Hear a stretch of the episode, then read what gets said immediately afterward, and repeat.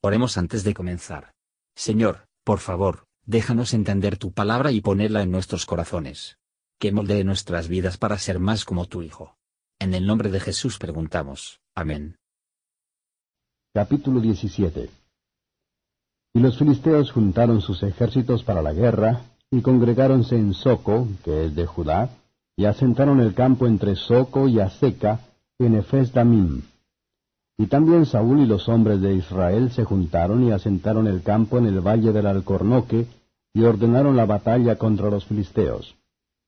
Y los filisteos estaban sobre el un monte de la una parte, e Israel estaba sobre el otro monte de la otra parte, y el valle entre ellos. Salió entonces un varón del campo de los filisteos que se puso entre los dos campos, el cual se llamaba Goliath, de Gad, y tenía de altura seis codos y un palmo y traía un almete de acero en su cabeza, e iba vestido con corazas de planchas, y era el peso de la coraza cinco mil ciclos de metal. Y sobre sus piernas traía grebas de hierro, y escudo de acero a sus hombros. El asta de su lanza era como un enjulio de telar, y tenía el hierro de su lanza seiscientos ciclos de hierro, e iba su escudero delante de él. Y paróse y dio voces a los escuadrones de Israel, diciéndoles, ¿Para qué salís a dar batalla? ¿No soy yo el filisteo y vosotros los siervos de Saúl? Escoged entre vosotros un hombre que venga contra mí. Si él pudiere pelear conmigo y me venciere, nosotros seremos vuestros siervos. Y si yo pudiere más que él y lo venciere, vosotros seréis nuestros siervos y nos serviréis. Y añadió el filisteo, Hoy yo he desafiado el campo de Israel. Dadme un hombre que pelee conmigo. Y oyendo Saúl y todo Israel estas palabras del Filisteo, conturbáronse y tuvieron gran miedo. Y David era hijo de aquel hombre efrateo de Betlehem de Judá, cuyo nombre era Isaí, el cual tenía ocho hijos. Y era este hombre en el tiempo de Saúl, viejo y de grande edad entre los hombres. Y los tres hijos mayores de Isaí habían ido a seguir a Saúl en la guerra. Y los nombres de sus tres hijos que habían ido a la guerra eran Eliab, el primogénito, el segundo Abinadab, y el tercero Samma. Y David era el menor. Siguieron pues los tres mayores a Saúl. Empero David había ido y vuelto de con Saúl para apacentar las ovejas de su padre en Betlehem. Venía pues aquel filisteo por la mañana y a la tarde y presentóse por cuarenta días.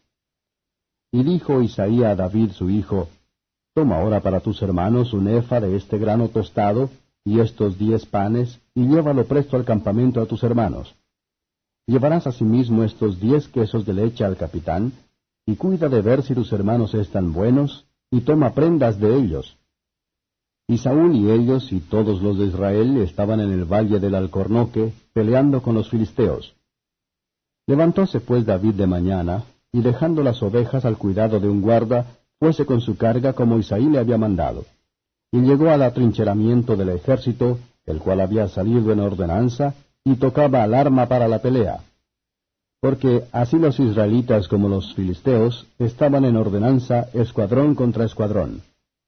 Y David dejó de sobre sí la carga en mano del que guardaba el bagaje, y corrió al escuadrón, y llegado que hubo, preguntaba por sus hermanos si estaban buenos. Y estando él hablando con ellos, He aquí aquel varón que se ponía en medio de los dos campos, que se llamaba Goliat, el filisteo de Gat, salió de los escuadrones de los filisteos, y habló las mismas palabras, las cuales oyó David. Y todos los varones de Israel que veían aquel hombre huían de su presencia y tenían gran temor. Y cada uno de los de Israel decía, ¿No habéis visto aquel hombre que ha salido? Él se adelanta para provocar a Israel. Al que le venciere, el rey le enriquecerá con grandes riquezas y le dará su hija, y hará franca la casa de su padre en Israel. Entonces habló David a los que junto a él estaban diciendo, ¿Qué harán al hombre que venciere a este filisteo y quitare el oprobio de Israel? Porque, ¿quién es este filisteo incircunciso, para que provoque a los escuadrones del Dios viviente?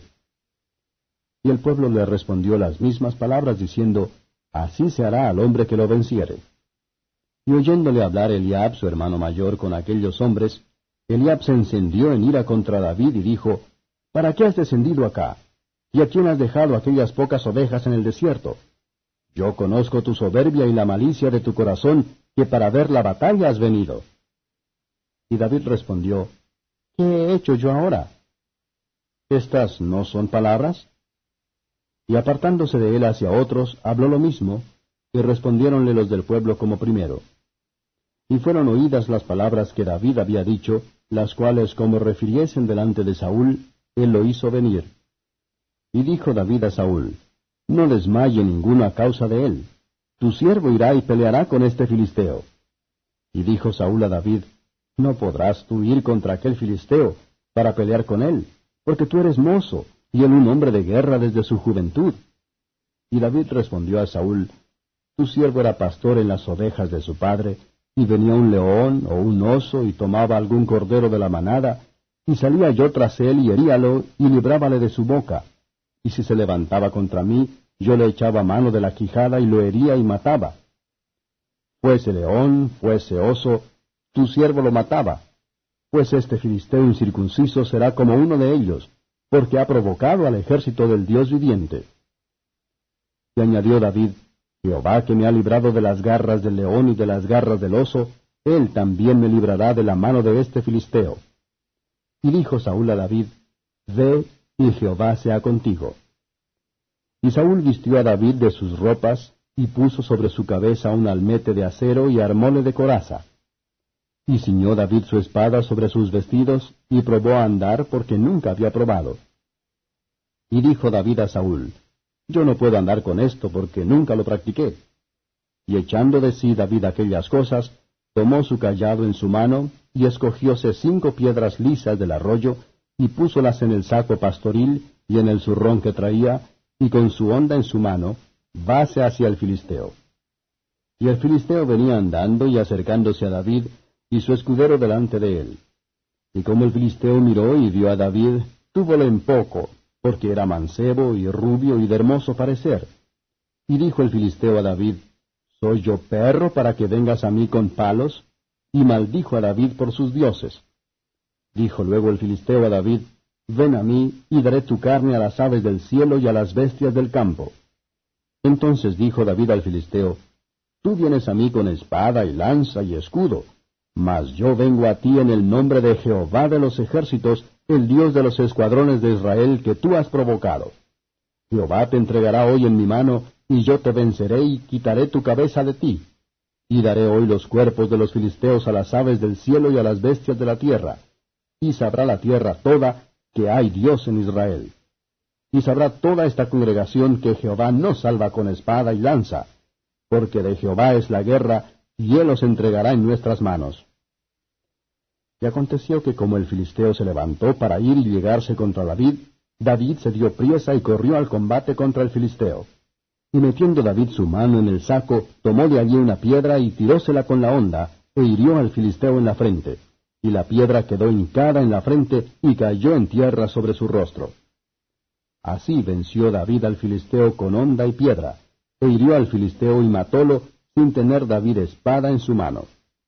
Mas corrió David y púsose sobre el filisteo, y tomando la espada de él, sacándola de su vaina, matólo, y cortóle con ella la cabeza. Y como los filisteos vieron su gigante muerto, huyeron. Y levantándose los de Israel y de Judá, dieron grita y siguieron a los filisteos hasta llegar al valle y hasta las puertas de Crón. Y cayeron heridos de los filisteos por el camino de Saraim hasta Gad y Ecrón. Tornando luego los filisteos de Israel de seguir los filisteos, despojaron su campamento. Y David tomó la cabeza del filisteo y trájola a Jerusalén, mas puso sus armas en su tienda. Y cuando Saúl vio a David, que salía a encontrarse con el filisteo, dijo a Abner, general del ejército, Abner, ¿de quién es hijo aquel mancebo? Y Abner respondió, Vive tu alma, oh rey, que no lo sé. Y el rey dijo, Pregunta, pues, de quién es hijo aquel mancebo. Y cuando David volvía de matar al filisteo, Abner lo tomó y llevólo delante de Saúl, teniendo la cabeza del filisteo en su mano. Y díjole Saúl, Mancebo, ¿de quién eres hijo? Y David respondió, Yo soy hijo de tu siervo Isaí de Berleem.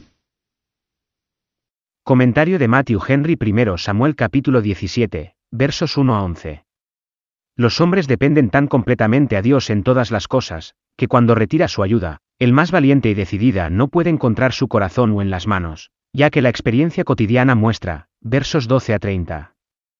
Jesse poca idea de enviar a su hijo al ejército en ese momento crítico, pero los sabios que Dios ordena acciones y asuntos de interior, con el fin de servir a sus diseños. En tiempos de la formalidad general y tibieza, cada grado de celo que implica disposición a ir más allá, o aventurarse más en la causa de Dios que los demás, se le culpa de ser el orgullo y la ambición, y por nadie más que por los parientes cercanos. Como Eliab o superiores negligentes. Fue un juicio de David mansedumbre, paciencia y constancia. Él tenía razón y la razón de su lado, y no rinden maldición por maldición, con la blanda respuesta quita la ira se volvió de su hermano. Esta conquista de su propia pasión fue más ilustre que el de Goliat. Los que se dedican grandes y los servicios públicos, no hay que pensar que es extraño si se habla mal de, y con la oposición de aquellos de quienes esperan el apoyo y la asistencia.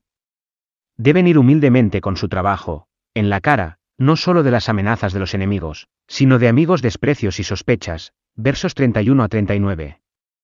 Un pastorcillo, ven la misma mañana de guardar ovejas, tenía más valor que todos los valientes de Israel. Así, Dios envía a menudo buenas palabras para su Israel, y hace grandes cosas para ellos, por lo débil y necio del mundo. Como él había contestado la pasión de su hermano con la mansedumbre, así que David respondió temor de Saúl con la fe. Cuando David guardó ovejas, demostró ser muy cuidadoso y tierno de su rebaño. Esto nos recuerda a Cristo, el buen pastor, que no solo se arriesga, pero puso su vida por las ovejas. Nuestra experiencia debería animarnos a confiar en Dios, y ser valiente en el camino del deber. El que se ha entregado, hace y seguirá haciéndolo. David ganó dejar de luchar contra el filisteo. Sin función de tales armaduras como Saúl puso sobre él, no estaba satisfecho de ir de esa manera. Esto era de parte del Señor, que podría parecer con mayor claridad que luchó y venció en la fe, y que la victoria fue de aquel que trabaja por los medios y los instrumentos más débiles y más despreciados. No es que se preguntó cuán grande cualquier cosa es, sino como apropiada. Deje que la capa de Saúl sea siempre tan rico, y sus armas siempre tan fuerte, lo que es David, mejor si le caben, ¿no? Pero la fe, la oración, la verdad y la justicia, toda la armadura de Dios, y la mente que estaba en Cristo, son igualmente necesaria para todos los siervos del Señor, cualquiera que sea su trabajo. Versos 40-47. La seguridad y la presunción de los necios los destruye nada puede sobresalir la humildad. La fe y la piedad que aparecen en las palabras de David. Expresó su expectativa segura de éxito, se gloriaba en su media apariencia y las armas, que la victoria puede ser atribuida a solo el Señor, versos 48 a 58.